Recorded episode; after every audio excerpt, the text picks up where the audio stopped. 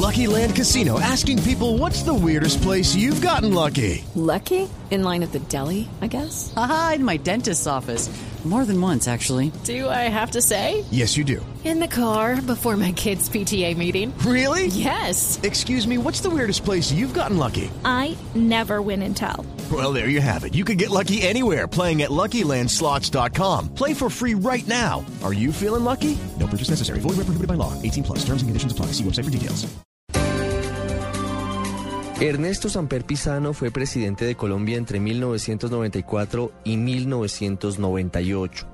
Y al final de esa campaña presidencial, que coincidía con el regreso de Colombia a una Copa del Mundo, en ese momento en Estados Unidos, ahora con Colombia en el Mundial de Brasil, Samper vivió momentos muy difíciles por el ingreso de dineros de la mafia a su campaña.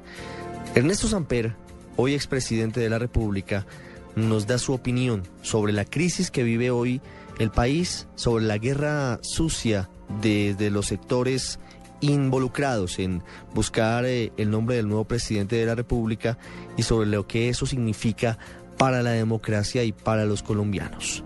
La verdad es que eh, hace 20 días el país estaba diciendo que la campaña era muy aburrida, que no había debate, que no había tesis, que no había propuestas, que no había programa, que la campaña no prendía y esta semana eh, nos dimos eh, cuenta con sobresalto que la campaña no solamente prendió, sino que, que se encendió.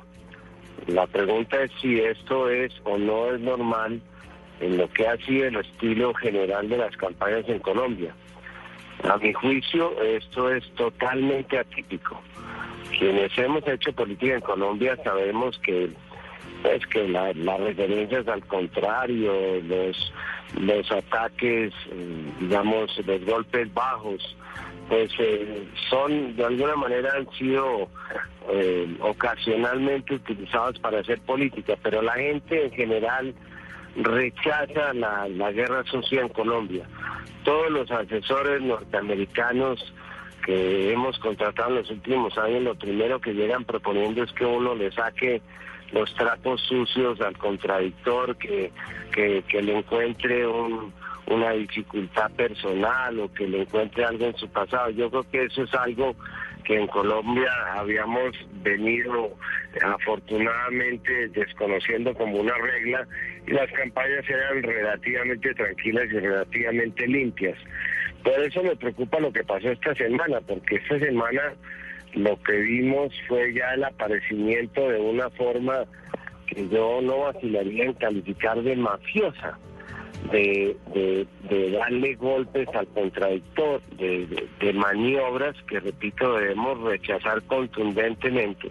Colombia es un país que a pesar del narcotráfico, de la violencia y de todas las dificultades ha logrado reiterar cada cuatro años eh, su vocación democrática y elegir democráticamente a los presidentes.